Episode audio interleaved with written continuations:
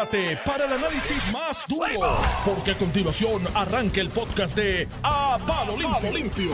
Eh, la FDA, en unión al CDC, haga una serie de declaraciones preocupantes, ¿no? Con la vacuna de Johnson Johnson, que han... eh, ellos son elegantes, ellos piden, pero cuando la FDA y el CDC hablan, es prácticamente una Sí, una orden orden, para que se detenga la administración de la vacuna de Johnson Johnson en territorio de Estados Unidos.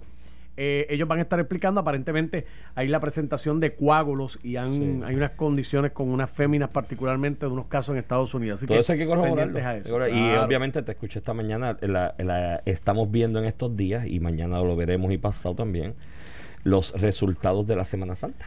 Que en ya- la incidencia y estadística de COVID. Eh, pues la Semana Santa originalmente se instauró para reflexionar y tú encontrarte con tu espiritualidad. Hubo gente que pensó que era para ir a la playa y eh, bocarse por ahí. Y ahí están los resultados, ¿no? 406 Este, hospitalizaciones hoy, así que... Tú sabes que si tú fueras ateo o agnóstico y, y defendieras la teoría de Darwin y Darwin estuviese vivo hoy, tú hubieses ido con Darwin a Caracoles la semana pasada, en la atrasada, en Semana Santa. Y Darwin los miraba, tú los mirabas y tú le decías, Darwin, ¿qué tú opinas de ello? La teoría de Darwin es que solamente los más aptos y los más fuertes sobreviven. ¿no? Exacto, sí. Y eso pues lo corro, chocan contra la fe cristiana y demás. Y tú le hubieses di- extinguir. Mira, por yo- eso tú le hubieses dicho, Darwin, ¿qué tú crees de eso? ¿Sobrevivirán? Y Darwin te miraba y decía, ¿y para qué tú quieres que sobrevivan? Yo creo que nosotros vamos a estar hablando de- del COVID y sus implicaciones por décadas. Eh, eh, ya estamos hablando de las variantes, eh, igual que tenemos el, el asunto de la Johnson Johnson a nivel local.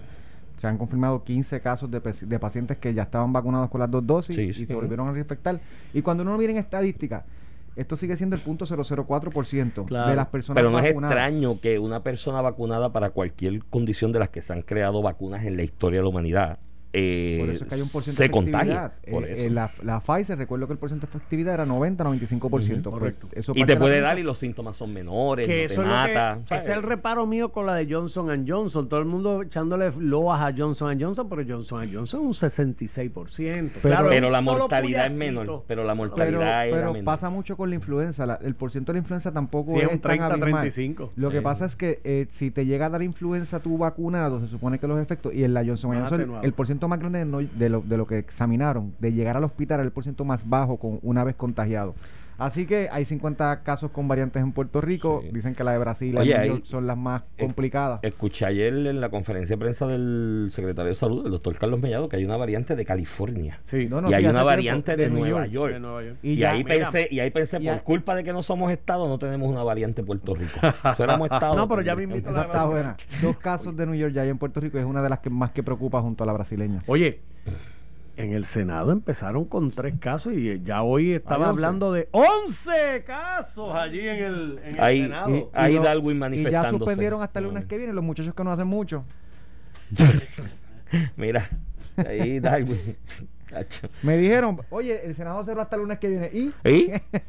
¿Y?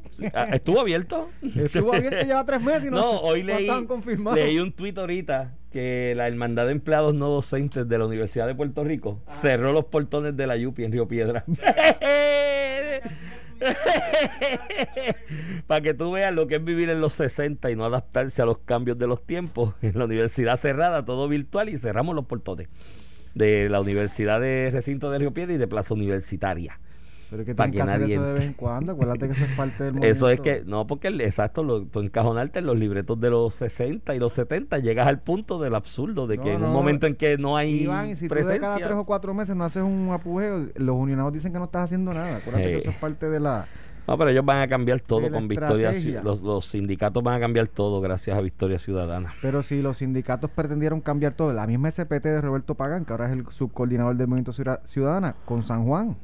¿Te acuerdas que iban a hacer una nueva relación con un gobierno todo. simpático al movimiento sindicalista? Y mira cómo terminó San Todavía Juan. no cobran la hora extra, no sé, han estado a, a tiro. Eh, Carmen No. Yulín se, se opuso a darle lo- los aumentos que le, que y le aparte propuso. de eso, mira cómo estaban las facilidades físicas en San Juan. ¿Sabes cómo estuvieron? Porque eh, aquí los sindicatos se desgarran las vestiduras y vamos a cambiar todo. Gran parte de los problemas de Puerto Rico son originarios de los sindicatos. O sea, los obstáculos que los sindicatos y las uniones en ciertas instrumentalidades públicas han establecido por años provocaron y tuvieron como consecuencia que el gobierno de Puerto Rico enajenara bienes públicos, se los regalara a cualquier gamberro o gamberra que venía del mundo y con el mero hecho de hacerte administrador de ese bien público y limpiar los baños y pintar las paredes, ya todo el mundo decía, Dios mío, qué bueno es el privatizador. Limpió los baños porque era algo que el unionado no hacía. Eh, la degradación de la gestión pública en Puerto Rico en gran medida auspiciada por la obstaculización de los propios sindicatos provocaron eso. Aquí tú cogiste el aeropuerto, se lo dieron a una gente ahí por 40 años en una isla que necesita aeropuertos para salir. Llegaron, la, limpiaron los baños, pintaron cuatro paredes y las pusieron bonitas y todo el mundo decía, qué buenas son los privatizadores, mira, qué bueno, porque aquí los baños no se limpiaban. Ahí está el resultado de la gestión de los sindicatos. Para que cojan. Para que cojan. Cuéntame, ¿de qué quieres hablar? Hoy hay un montón de temas por ahí. Tenemos por ahí las expresiones de María Lourdes Santiago con el Contralor, tenemos lo de la carta... Empiézate por ahí. ¿Por cuál quieren? Empiézate por el Contralor porque yo por poco choco cuando leí eso. porque Durante el día de ayer este se anunció, ¿verdad?, por el portavoz de, del Senado, eh, Aponte Dalmau, la radicación de un proyecto, exactamente el proyecto del Senado número 222, que pretende establecer un requisito eh, legal a la posición de Contralor Electoral. La figura de Contralor Electoral se, se crea, ¿verdad?, por la Constitución de Puerto Rico. Eh, si no recuerdo mal, creo que es el artículo 3, sección 22 o 20, algo así. Este, eh, y establece un término a 10 años, pues le quieren poner por ley que el que vaya a nominar al gobernador sea CPA. Eso evidentemente va en contra del nombramiento que ya hizo el gobernador, que es es Manuel Torres Nieves, que aunque tiene experiencia en auditoría, fue Contralor Electoral ya de Puerto Rico, ahora sería Contralor de Puerto Rico. La diferencia es que el Contralor Electoral eh, regula y fiscaliza y audita las campañas políticas eh, de los candidatos y aspirantes, y el Contralor de Puerto Rico audita y revisa los gastos del gobierno de Puerto Rico. Y de los municipios. Y de los municipios. Este, y en ese sentido, pues ponerle este criterio eh, a la ley y, y, de determinarse, que esta es otra, esta es otra impugnación, ¿verdad? Esto es otra cuestión de derecho, que tú por ley puedes establecerle criterios, criterios adicionales al gobernador para limitar su facultad de nombramiento más allá de lo que la constitución le requiere, que no requiere que sea un contador público autorizado, pero sacando ese de derecho al lado, pues invalidaría el nombramiento del gobernador. Allá la Ponte de Armado dice que él tiene los votos de toda la delegación del Partido Popular, lo que implica que, la delegación del Partido Popular en el Senado está en contra del nombramiento de, de Manuel Torres, porque si tú quieres establecer un requisito que no, para esa figura de contralor de, de de Puerto Rico que no tiene el nominado del gobernador, pues es que tú entiendes que el nominado del gobernador no, no va a poder eh, llevar a cabo las gestiones que ese puesto ocurre. Y hoy una, una, entrevista interesantísima con María Lourdes Santiago, yo creo que un poquito, y, y yo creo que en parte yo coincido en lo sustantivo con la senadora del Partido Independiente puertorriqueño en este tema particular. Yo no creo que debas poner un requisito de CPA. Habrá un montón de CPAs que están incapacitados para ejercer el puesto y habrá gente que por su experiencia y, pasadas eh, funciones o preparación eh, puede ejercer el puesto mejor incluso que un CPA. Eh, hay mucha gente que me dice, bueno, pero sigue siendo una auditoría que tiene criterios contables, igual que yo le pido que un juez del Supremo, un juez de cualquier otro de los foros sea licenciado en Derecho, pues el Contralor tiene que ser licenciado en contabilidad. Así que con eso te dejo, Iván, ¿qué tú crees? Pues mira, eh, primero sobre el asunto constitucional, lo que establece la constitución es que el Contralor reunirá los requisitos que se prescriban por ley sí, que, le vas a poner uno por ley. Lo que le vas a poner uno por ley, lo que habría que determinar si esto se cuestionara legalmente eh, es si eh, opera esposazo, ¿no? De, que a una persona que ya está nominada le impongo el requisito, si es retroactivo ese requisito que yo imponga por ley, pero la realidad es que la, Asamblea Legislativa puede establecer los requisitos por ley para la figura del Contralor. Yo señalé aquí cuando el nombramiento de Osvaldo Soto que me parecía que debería ser un CPA la persona que se nombraba de Contralor y soy consistente en ello. muchos legisladores que están apoyando a Manuel Torres decían igual. Y ahora lo mismo. a Manuel Torres. Estoy hablando de legisladores del Partido No Progresista, que para que me competa. La consistencia en el discurso político y en las posturas que se asumen, se asumen públicamente es importante y cuando hay cambios de postura tienes que razonar, razonablemente establecer por qué cambiaste de postura y explicárselo a la ciudadanía. No es porque cambia antes sí, ahora no. Yo en aquel momento, cuando el nombramiento de Osvaldo Soto, señalé, bueno, había dos elementos con él, parecía un premio de recompensa por la lealtad de él a la ex gobernadora Wanda Vázquez en aquel momento, ¿no? Él era el que estaba detrás de ella todo el tiempo en la cuestión de la exposición pública. Y segundo, que creo que el requisito de CPA con vasta experiencia, con muchos años de experiencia, porque tampoco es que es un CPA que se graduó y, y revalidó antiel, ¿no? Es que hay manejos de conceptos dentro de lo que es el tipo de auditoría que se hace por esa oficina, que son la mayoría de ellos contadores públicos autorizados o personas diestras en el área, que cuando tú los vas a supervisar en su ejecución, el conocimiento tuyo de esos conceptos específicos de la disciplina, para mí son importantes. yo no puedo poner a un dirigente de baloncesto o a un baloncelista de muchos años de experiencia a dirigir un equipo de béisbol porque hay un tipo de técnica y de dinámica dentro del juego de béisbol que aquel, aunque sea el atleta y el tipo más inteligente del mundo y más reconocido, hay unas cosas técnicas de la disciplina que yo creo que debe conocerlas, ¿no? Eh, por la experiencia que tiene. Y esa es mi posición en cuanto a que debe ser CPA. Creo que hay muchos CPA en Puerto Rico, estadistas, por si acaso, para, guardar el espacio que tiene el gobernador de nominar a alguien que, que ideológicamente sea afín con él, ¿no? Estadista y PNP eh, hay muchísimos por ahí con muchos años de experiencia, con 15, 20 años de experiencia, que podrían cualificar al puesto. Eh, me preocupa también Manuel Torres, indistintamente de lo que le podamos reconocer de sus funciones como Contralor Electoral, el tiempo que tuvo y la forma en que se públicamente lo expuso pues él básicamente manejaba ahí una ley que era nueva, esa posición era nueva. Para hacer auditor. él, él estableció de alguna manera los parámetros del Contralor Electoral. Porque era la figura nueva, él fue el que vino con esta ley a, implementar el tracto como se, se debe se debe auditar y se debe implementar la, ya la Comisión Estatal de Elecciones auditaba con el, el auditor interno. Hay una posición, esto lo que hizo fue darle, independencia. él era él, era secretario. Él fue, secretario, y venía de la comisión y conoce las interioridades por experiencias de él en la comisión de cómo operan los partidos, del juego de piel de los partidos, de las cosas que hay que estar vigilante de los partidos y demás. De la misma forma te digo que hay asuntos de la auditoría, de los asuntos públicos, que creo que deberían ser personas con más experiencia en esa.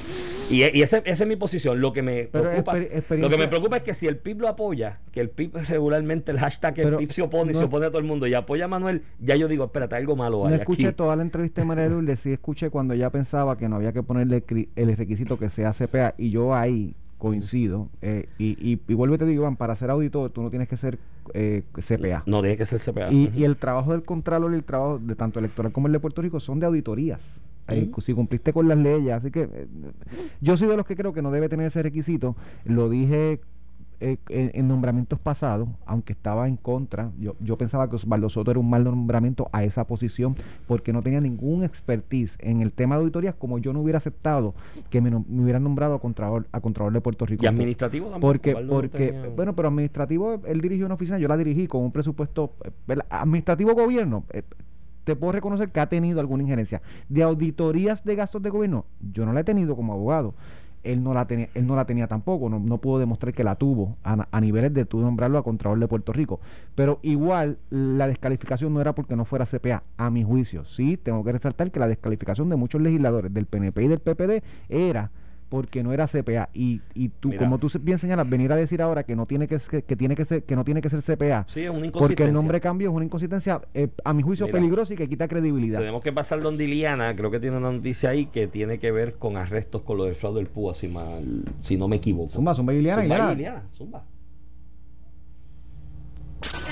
Noti 1630, noticia de último minuto. Y con una noticia de último minuto, pasamos amigos a la redacción del 630, nuestra directora Iliana Rivera de Liz. Gracias, Alvira, y buenos días a la audiencia. Bueno, ampliando la información relacionada al arresto que están haciendo en estos momentos las autoridades federales, eh, se espera que a eso de las 11 de la mañana haya una conferencia de prensa y hemos confirmado pues la información a través del oficial de prensa del FBI que están realizando múltiples arrestos. Esto es una cantidad indeterminada a personas que han cometido fraude al programa de asistencia de desempleo pandémico. Inicialmente se había comentado que eran nueve órdenes de arresto, pero luego eh, ampliaron esta información y, nos comunicaron que es una cantidad indeterminada. Así que pendientes a Noti 1630 y a esa conferencia de prensa que se espera que esté ofreciendo el negociado de investigaciones federales aquí en Puerto Rico. Continuamos con ustedes. Adelante, Iván está.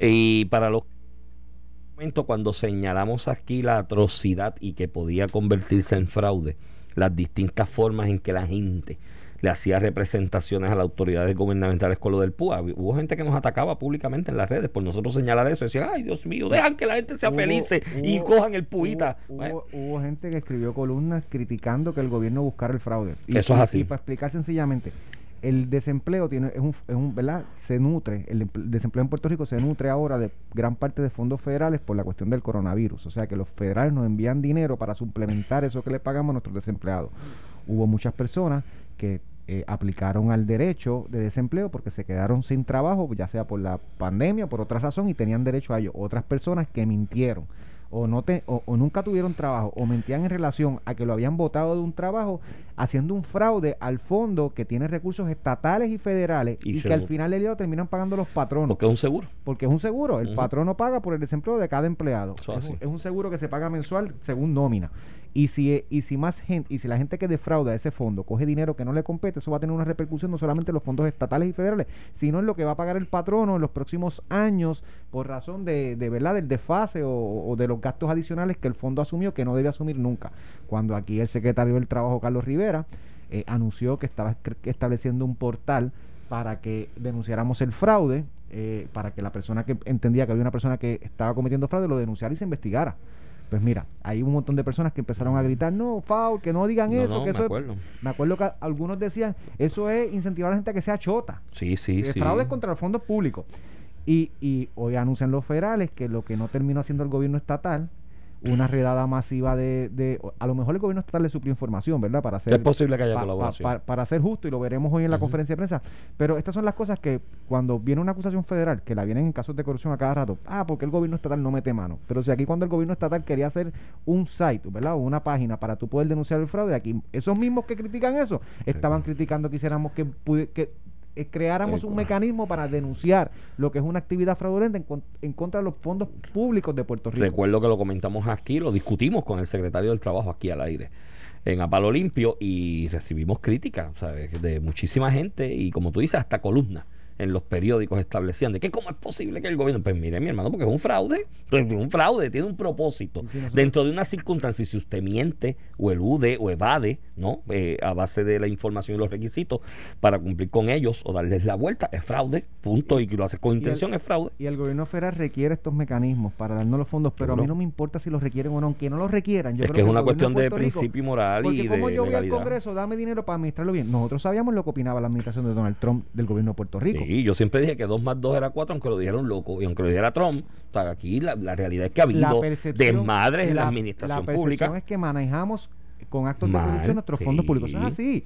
¿Y cómo tú rompes esa percepción? A metiéndole mano a los corruptos y al que defrauda, sea quien sea. Porque, ah, porque entonces somos los mejores del mundo para criticar y que le tumben la cabeza a los políticos y a los que están en la función pública cuando fallen y que bien, métele en mano y túmbale la cabeza. Pero el privado también. Porque el, la suma del agregado de los fraudes individuales, que es lo que tiene como resultado un fraude mayor, un país fraudulento, corrupto en toda la extensión de la palabra y nadie quiere hacer negocio, nadie quiere implementarse, nadie quiere invertir en un país donde la suma agregada de las conductas individuales es fraudulenta y corrupta. Yo, leí, yo leí en mis años de bachillerato un libro que se llamaba La cultura del contrabando. Yo no sé si tú llegaste a, leer ese libro. Sí, este historiador explica cómo desde nuestros inicios se usaba Puerto Rico, desde, desde, los españoles. Sí, sí. Se usaba Puerto Rico como puente de contrabando. Y era como que podíamos coger de lo que llegaba de México a, a España qué es lo que podíamos coger en contrabando. Eso es así. Para, para burlar impuestos y que eso creó una cultura del contrabando en Puerto Rico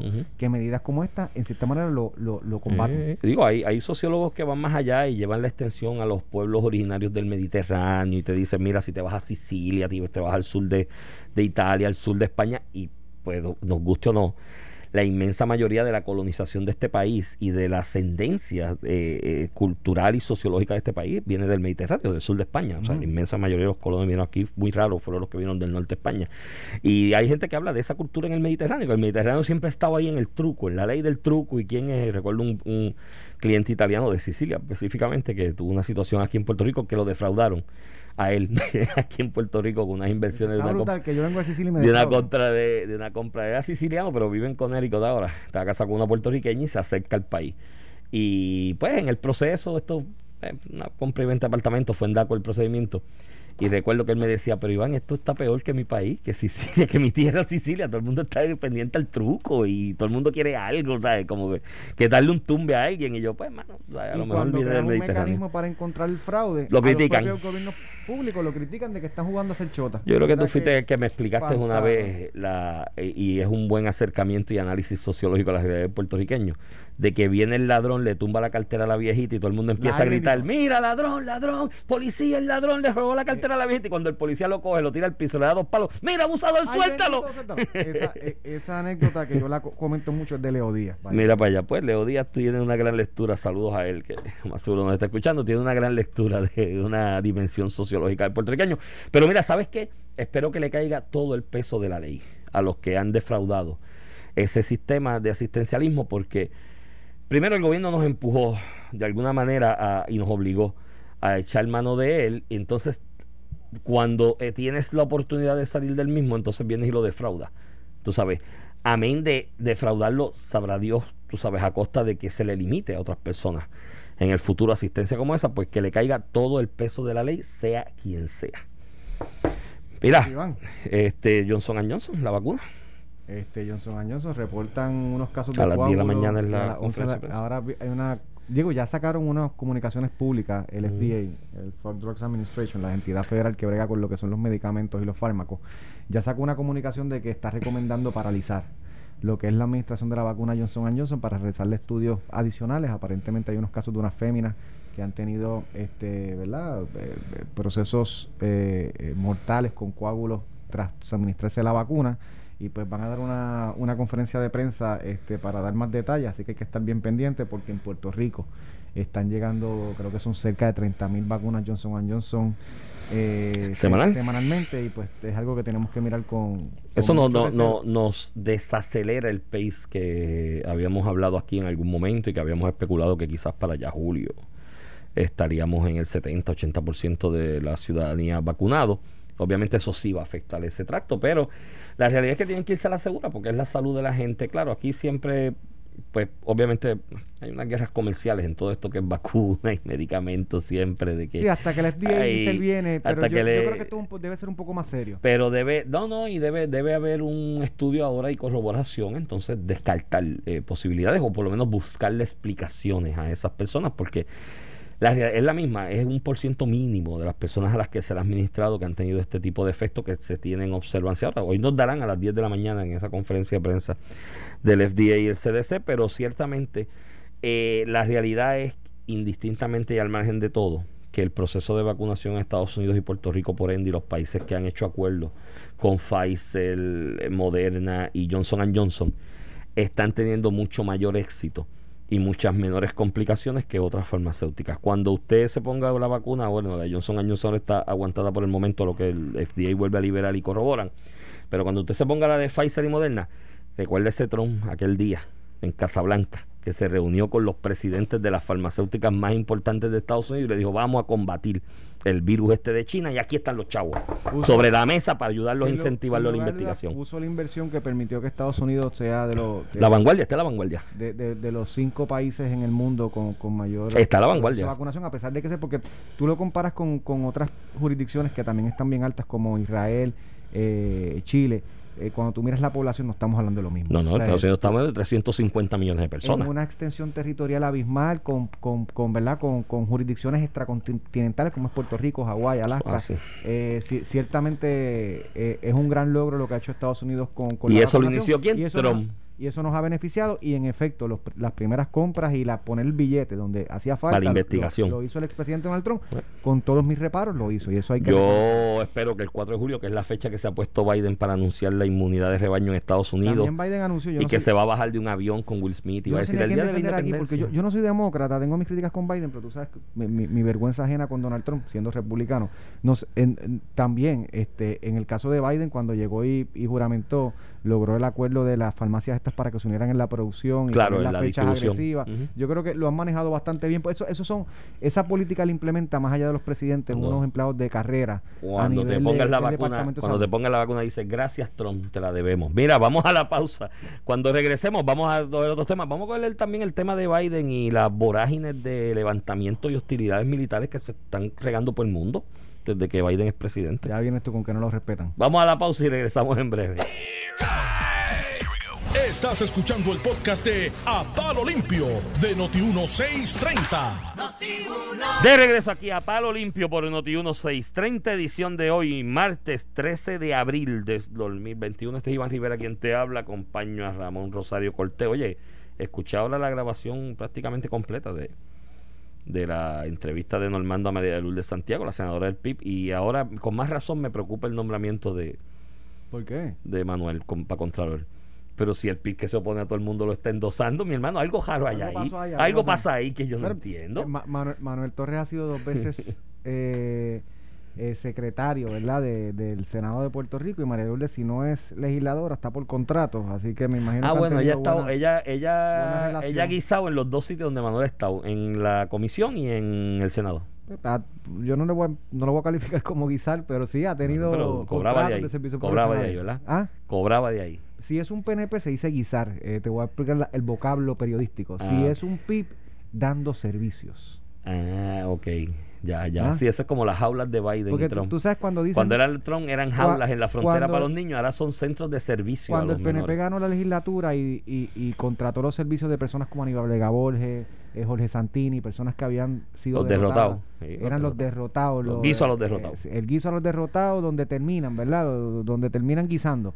Este, Juan Dalmao eh, históricamente ha hecho eso. Sí, y estás en el Senado o en la Lourdes, comisión. Y Luis Vega Ramos en esta ocasión y los 25, olvídate, hasta, hasta incluso de Victoria Ciudadana que tanto critican las puertas giratorias, le llamaba Alexandra Lúgaro, eh, Eva Prados y todas estas personas alrededor. Tienen han- contrato en ah, la Cámara y en el Senado. y han tenido en el pasado contratos en el gobierno donde Sí, eh, en- financian En el sus- municipio de San Juan tuvieron vidas. varios con, con la cuestión Eva de la unión y... Mira Iván, pero y, y tocando un poco el, el tema de eso, el, en la página hoy, un poco lo que hablábamos ayer, el 32 del Nuevo Día, jornada electoral en Latinoamérica. Te voy a poner el, el titular, serios desafíos tras sacudidas políticas. Serios desafíos tras sacudidas políticas. Candidatos inesperados salieron airosos de elecciones celebradas en Perú, Ecuador y, y Bolivia. Eso es mire, de AF, esa nota mire, es de- compadre. eso es de se- AF. Y esto es servicios combinados. No, no, no, ni, ni AF, servicios combinados. Ah, ok.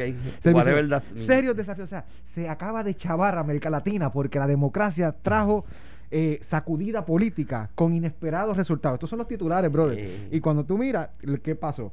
En, en, en Ecuador ganó Gui- Guillermo Lazo con mayoría absoluta, 52.5%, convirtiéndose en el 47. próximo a 47, convirtiéndose en el próximo presidente de, Ecu- de Ecuador, el candidato de derecha versus el candidato de izquierda, o sea, el candidato eh, más afín a medidas capitalistas de derecha versus el candidato de izquierda eh, con políticas más socialistas. En Bolivia, el, el partido de Evo Morales perdió los cuatro departamentos de Bolivia durante el día de ayer, que era un poco lo que tú explicabas eh, durante el día de ayer. Y en, en el caso de, de Perú, van a segunda ronda Pedro Castillo, que ganó con 16, que fue el primer lugar con 16%, contra eh, Keiko Fujimori, que sacó 13%. Pero Ah, sí. los otros dos candidatos eh, que corrieron con mayor voto fue el economista Hernando Soto y el empresario Rafael Ló- López con 12.9 y 12.5% y son dos candidatos de derecha. O sea que lo que se espera que pase en la segunda vuelta giren hacia la es que estos can- tres candidatos de derecha, que entre los tres hacen casi 40%, superen al candidato de izquierda que solamente sacó 16%. Y, y hay algo en la composición electoral de Perú también llamativo, que es que la inmensa mayoría del electorado reside en la urbe, en las ciudades. Entonces hay pavor en las ciudades a avances de movimientos de izquierda, porque así lo reflejan las encuestas. Así que a pesar de los retos que enfrenta Keiko Fujimori por llevar el apellido que lleva, es que es, que es, una, es algo raro. Fíjate, lo de Keiko de alguna manera, no, no al extremo ese, porque aquí nunca Pedro Rosselló se le acusó de, de- De, nada, de ¿no? nada, ¿no? Estás comparando una persona que mataba gente, que Exacto, y que crímenes de lesa humanidad y, no, y de corrupción crasa porque se demuestra la, la evidencia lo demostró después, no estoy comparándolo, pero ciertamente Fujimori levantaba muchas pasiones a favor en sectores importantes de la- del electorado en Perú y, y- y- y y, muchos en contra también, una efervescencia en contra también de lado y lado. Y cuando Ricardo Rosselló corre para gobernador, la primera vez tuvo que bregar con eso. Tenía el mm. favor de unos sectores importantes, especialmente al interior del PNP, pero tenía el repudio de otros sectores que odiaban la figura de Pedro Rosselló, porque sé yo qué, es el último quizás líder del PNP o estadista así que, que, trascendió más allá de, los cuatro años donde dirigió ¿no? en, la, en la opinión pública dentro de su partido. Eso pasa en Perú. La, por ejemplo, tienes una comunidad de descendencia japonesa importante en Perú, que son un sector, un por ciento importante del electorado, que todo lo que sea apellido Fujimori es agradecimiento. O sea, yo tuve la oportunidad de hablar con personas de descendencia japonesa, pero y me decían, no, muchacho, cuando estaba Fujimori, esto era en, en, Nochebuena, eso era la cajita de aguinaldo para todas las familias japonesas, casa de descendencia japonesa, casa por casa. Pero Iván, si, una persona capitalista que esté en contra del socialismo, el comunista, una persona de derecha gana en América Latina, es un serio desafío por ser una sacudida política y, bueno, y es inesperado que sacan a Y de serios desafíos, y te pongo el, el, titular que te lo, te, lo, te lo comenté, pero quiero lo quiero comentar brevemente, quizás necesita más análisis en otro futuro, porque quiero que hablemos de los endosos de académicos importantes a la estadidad o al proyecto de admisión ¿no? Ahí de Puerto Rico. Le envié el artículo a Alejandro García Padilla para que lo lea. Pues Alejandro te va a decir que esos constitucionalistas no se han leído a la disidente de, y el Sotomayor. 15, 18, 17 el párrafo, de Sánchez Valle. el párrafo 2 y el párrafo de la página 15 y el 1 de la página 16 de Pueblo versus Sánchez Valle. Mira, eh, hemos visto y estoy viendo con cierta curiosidad, como externo estudiante de estos temas. Da, da la introducción De, qué, de, lo que, de qué es lo que estamos hablando, para que la gente se contextualice la política de balance con Estados Unidos de alguna manera siendo como el eje de la balanza. Eh, de poder a nivel internacional, siempre se ha visto así. Dependiendo la fortaleza de Estados Unidos en el discurso y las relaciones internacionales, se va combinando la geopolítica internacional y hay abruptos en algunos lugares y procesos de paz en otros lugares a beneficio de lo de, de, de, Donald Trump. ¿no? Donald Trump tenía dos características en su política. Número uno, que eh, ese planteamiento de que era un loco, que estaba ahí desquiciado en Casablanca, de alguna manera mantenía a raya a mucha gente a nivel internacional que quería hacer cosas eh, de aspecto bélico y crear un poquito de disturbio bélico a nivel internacional. Y decían, no, déjame aguantarme porque este tipo está loco y de verdad va y me zumba dos dos perdigonazos. Tan es así que en algún momento él invita al embajador de China en Estados Unidos, a, a, un diplomático, no recuerdo si era el embajador, déjame corregir, a un diplomático chino a una cena en Casablanca y mientras ese, ese, ese eh, diplomático chino estaba en Casablanca, él estaba bombardeando los intereses de China al norte de, de, de Siria y decía, mira, por si acaso te invité aquí a cenar, pero ahora mismo estoy invadiendo, estoy bombardeando tales áreas en Siria que yo sé que son intereses tuyos, económicos ahí, pero mira, no es nada personal, es cuestión de que lo tengo que hacer. Y esas cosas pasaron. Desde que ha venido la administración de Biden, estoy notando que a nivel internacional hay mucho, mucha hostilidad militar, como que acrecentándose, porque me da la impresión, y esta es mi tesis y mi teoría al respecto, de que la gente no respeta la figura de Biden. Lo ven a nivel internacional, hay ciertos grupos, ciertos países, cierta gente que no lo ven como una figura fuerte y que venga a imponer el orden en esa teoría del balance ¿no? Ah, de la política internacional. Y estoy viendo ahora mismo hostilidades en el área del Mar del Sur de China, donde hay portaaviones en ejercicios en clara violación a unos acuerdos previos que ha habido entre Estados Unidos y otros grupos con el gobierno chino de que no se hacen ejercicios militares en esa área. Pues ya parquearon los portaaviones, están haciendo ejercicios militares, Estados Unidos ha movido lo suyo.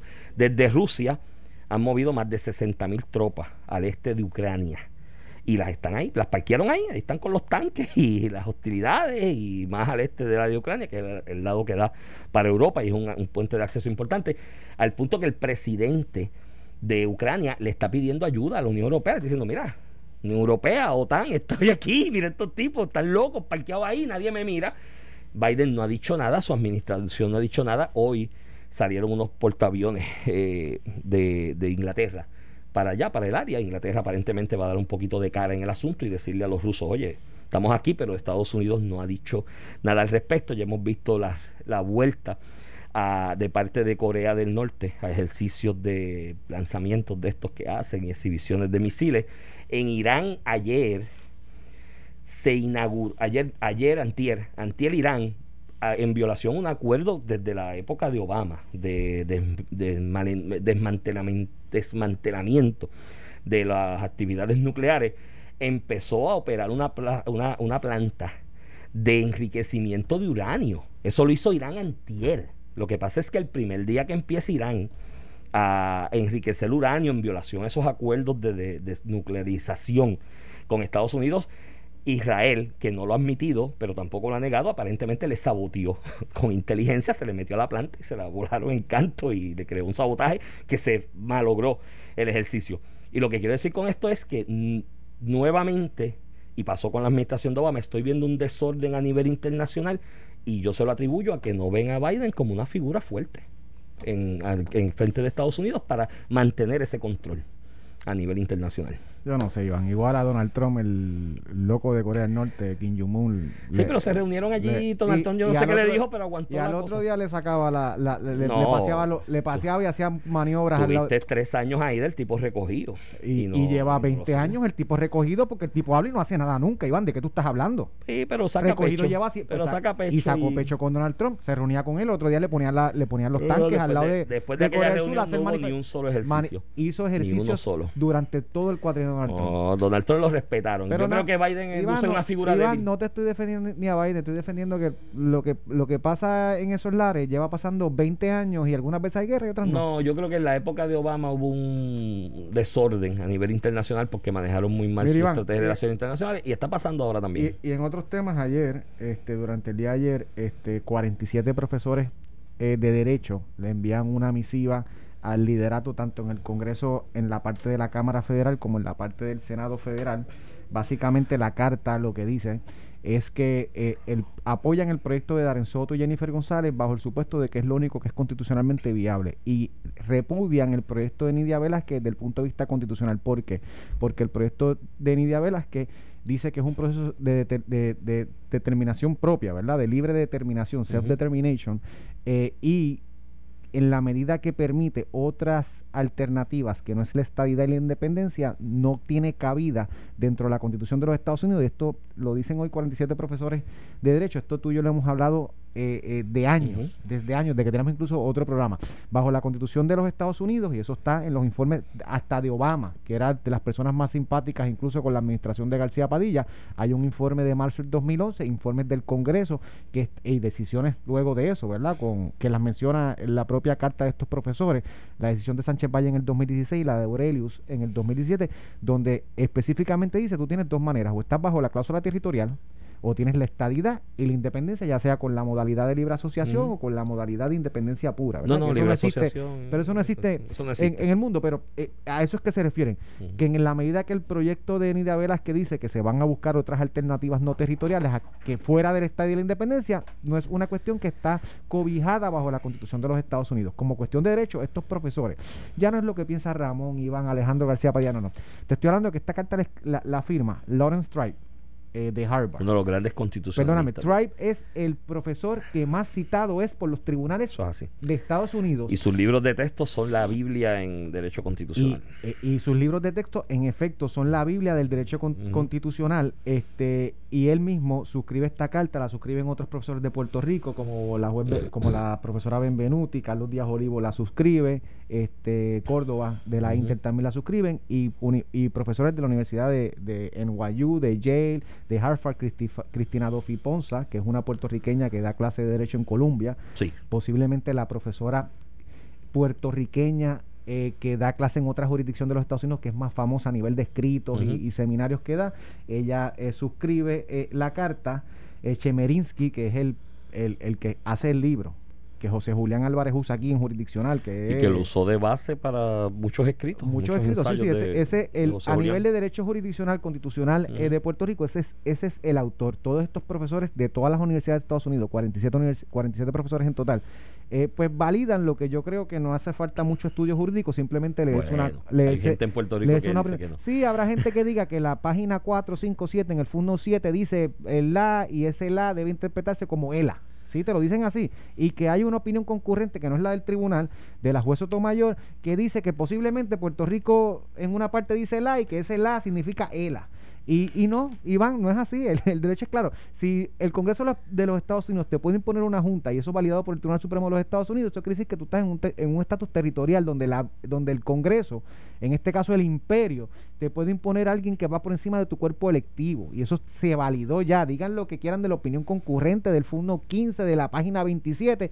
Eso es lo que en derecho está pasando en Puerto Rico y tú puedes estar bajo la cláusula territorial, bajo los poderes del Congreso, o puedes estar fuera. Y fuera significa de la cláusula territorial significa la independencia, ya sea por libre, asociación o ya sea por, por independencia pura, como la conocen eh, en, en, otras jurisdicciones, o la estadidad. Y eso es lo que el pueblo de Puerto Rico tiene que decidir. Nada que incluya estar bajo la cláusula territorial se puede interpretar como que es una solución a nuestro problema colonial. Punto. De hecho, muchos de los constitucionalistas respetados, algunos firman esa carta, otros no necesariamente están en, en ella eh, fueron llevados a las vistas de la Cámara sobre la aprobación del proyecto este que finalmente se convirtió en la ley promesa, bajo el cuestionamiento como constitucionalistas reconocidos de si el Congreso tenía la autoridad para imponer una junta en el experimento este jurídico que han hecho con Puerto Rico a raíz de la deuda y la quiebra del gobierno de Puerto Rico. Y todos dijeron que sí, que bajo la cláusula territorial, que es una de administración de los territorios, el Congreso tenía potestad porque a la larga era un acto administrativo sobre esa posesión que tiene Estados Unidos, así que más ahí tienes, mira, tienes tú tienes planteamientos, Ramón, en la, en, en la rama judicial, porque la opinión concurrente a la juez Sotomayor es una de nueve que están allí y quizás ella hay hay algunos más jóvenes que ella, que van a, a sobrevivir a ella eventualmente con su mentalidad de que Puerto Rico es una colonia. Ya en el legislativo, con la aprobación de promesa y el récord de la discusión alrededor de la misma y otras medidas también que, se han impuesto, eh, la rama legislativa del gobierno federal de Estados Unidos ha dicho que somos una colonia. El ejecutivo de Estados Unidos ha dicho que somos una colonia cuando en la argumentación oral de Pueblo versus Sánchez Valle a la representante del Departamento de Justicia Federal, yo creo que fue el juez Breyer que le dijo, y usted cuando le dijo una imposición colonial, y usted sabe las consecuencias que esto tiene para Estados Unidos a nivel internacional, que es efecto en los compromisos en cuanto al derecho a autodeterminación, y ella dijo, sí, estamos conscientes de los efectos. Así que aquí hay mensajes de todas las ramas del gobierno federal sobre que esto es una posesión, que estamos colonizados. Sobre la carta, es interesante, creo que es un avance para el sector estadista que no lo he visto que se, se comente aquí en los medios de comunicación. ¿Tú Llega a ser, eh, Iván, ningún. ¿Tú lo has visto en algún periódico y en algún programa de análisis que lo hayan dicho? Ningún medio cubrió esto. Porque la realidad es que, mira. Porque quieren acallar lo que. Iván llega a ser un profesor. Llega a ser Lawrence, uno, Lawrence Tribe. El que dice. Ibrahov, que, el que, el que, el que sea, Ibra, sí, el que siempre mencionan, el que siempre mencionan. Que, que le pagaron para que escribiera lo contrario. El, el único que la opinión costó dinero. Pero anyway, este, uno que llega a decir que la estadía no es viable para Puerto Rico, constitucionalmente o no, estuvieran en los reportajes Por eso yo, todos, cubiertos. José Delgado, que cubre cuanto Pelafustán dice algo en contra de la estadidad. No, estos profesores, 47 profesores de las universidades más prestigiosas de los Estados Unidos, eh, hablan en favor del, proyecto de Jennifer González de Arensoto por resolver el problema colonial nuestro. Por eso. Ahí y yo, lo y yo, más allá de que si es un endoso a la estadidad o no, lo quiero analizar desde este punto de vista, que es importante todas las reivindicaciones de derechos en Estados Unidos y en otras partes del mundo, pero te voy a coger los ejemplos de Estados Unidos. Todas las reivindicaciones de derechos de distintos grupos que los reclaman han necesitado que en los que de alguna manera influyen en el poder y en la opinión del poder de los que tienen el poder de establecer política pública, han buscado respaldo. Estos constitucionalistas son personas que sus escritos, sus pareceres tienen influencia sobre la mente de los que tienen el poder de establecer política pública. Todos los grupos minoritarios en Estados Unidos y en otras partes del mundo han necesitado de ese apoyo de los que están en, control del poder. Lo tuvieron que hacer las mujeres. Cuando las mujeres fueron a reivindicar su derecho al voto en Estados Unidos, necesitaron el apoyo de hombres que estaban, que tenían en sus manos el poder de ejecución de política pública. Cuando los afroamericanos fueron a reivindicar sus derechos, necesitaron del apoyo de blancos que estaban en control del poder de la ejecución de la política pública. Así que para, un, para el caso de Puerto Rico, que más allá de que si es un endoso a la estadidad o no es a la estadidad o lo que sea, eh, para los puertorriqueños que reivindicamos y queremos reivindicar el derecho a la autodeterminación del pueblo de Puerto Rico y la descolonización, porque sí somos una colonia del pueblo de Puerto Rico, el apoyo de personas que tengan influencia sobre los que tienen el control del ejercicio del poder de política pública es importante y yo creo que es una noticia importante Y la resalto aquí contigo porque, vuelvo y te repito, como que aquí, mira, está barrida debajo de la alfombra y no es una noticia Pero- que sea poca cosa. Quizás para aquí hay, mira, lo que pasa es que cuando tú tratas de barrer la, la basura debajo de la alfombra, Ramón, ¿sabes qué? La barres debajo de la alfombra, pero está la basura ahí. o sea, esa realidad está Pero, Así que ese apoyo día, está. aquí lo decimos y la verdad es una, olvídate de eso. Bueno, nos despedimos con eso. Quédense por ahí que viene sin miedo. Esto fue el podcast de A, A- Palo Limpio de Noti1630. Dale play a tu podcast favorito a través de Apple Podcasts, Spotify, Google Podcasts, Stitcher y notiuno.com.